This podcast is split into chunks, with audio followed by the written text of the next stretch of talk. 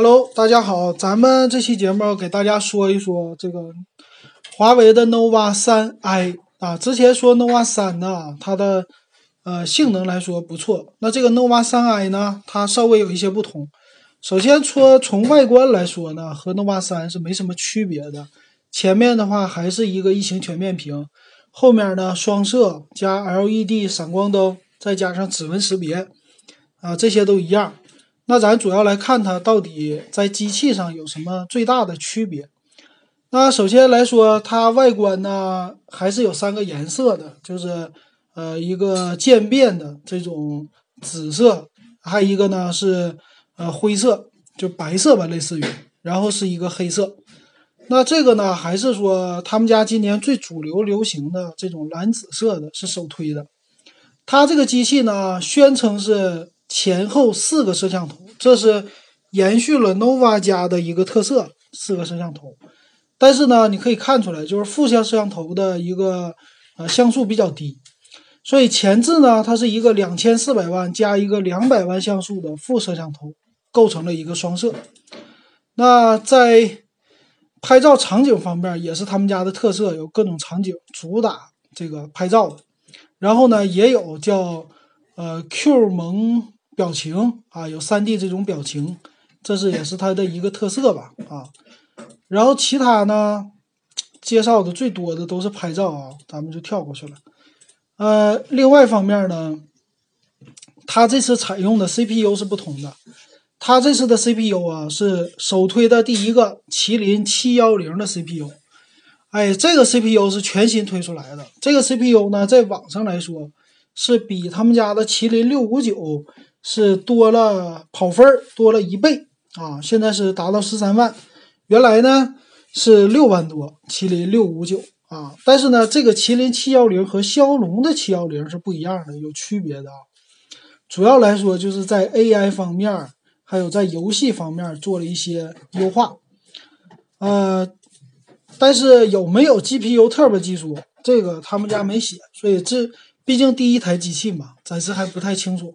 但是我想，它既然是一个全新的升级，应该是 GPU Turbo 技术，要按理说应该是带的啊。但是现在他们家没有公开，咱们还暂时不知道。所以这个机器呢，和 nova 三比。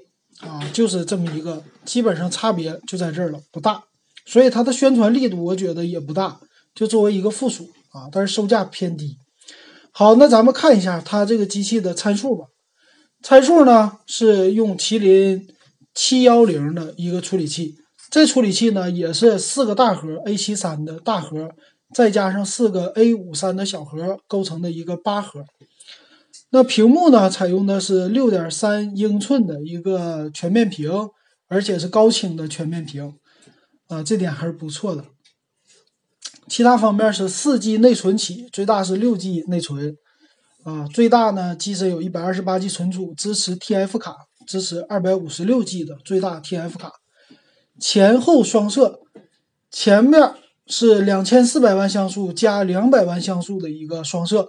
啊，都是二点零的光圈，后置呢一千六百万加两百万像素的双摄 f 二点二的光圈，那这个相对于来说前置比后置好。啊，这就是给小姑娘啊主打的。一般男孩的话用这种自拍用的相对来说少一些。那它的最大拍照这个是没什么问题的啊，支持很大，但是呢它的摄像啊就是录视频呐。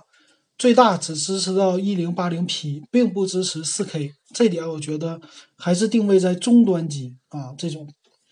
那同样呢，支持蓝牙的四点二的系统，但是 WiFi 呢没有说是单频还是双频。呃，其他方面呢，三千三百四十毫安的一个电池，这个厚度是七点六毫米，相对于来说啊不算是特别薄，保留了三点五毫米的耳机接口，机身重量一百六十九克。啊，这个重量也是中规中矩。那现在呢，它只有两个配置，就是四 G 加一百二十八 G 的，是一千九百九十九，然后六 G 加六十四 G 版的是二幺九九。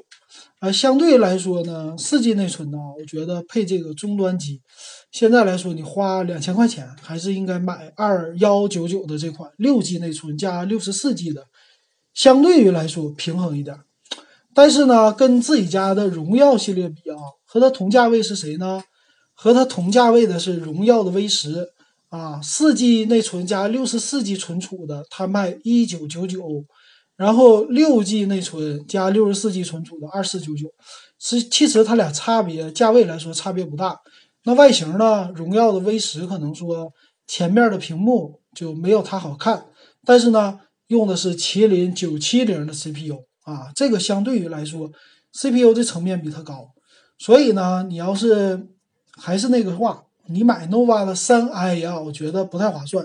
应该买谁呢？应该去买荣耀家的啊。你可以买荣耀 play，荣耀 play 呢外形和它来说差不了太别太多，或者荣耀十差不了太多，但是性价比比它高啊。这就基本上对这个机器的评价了。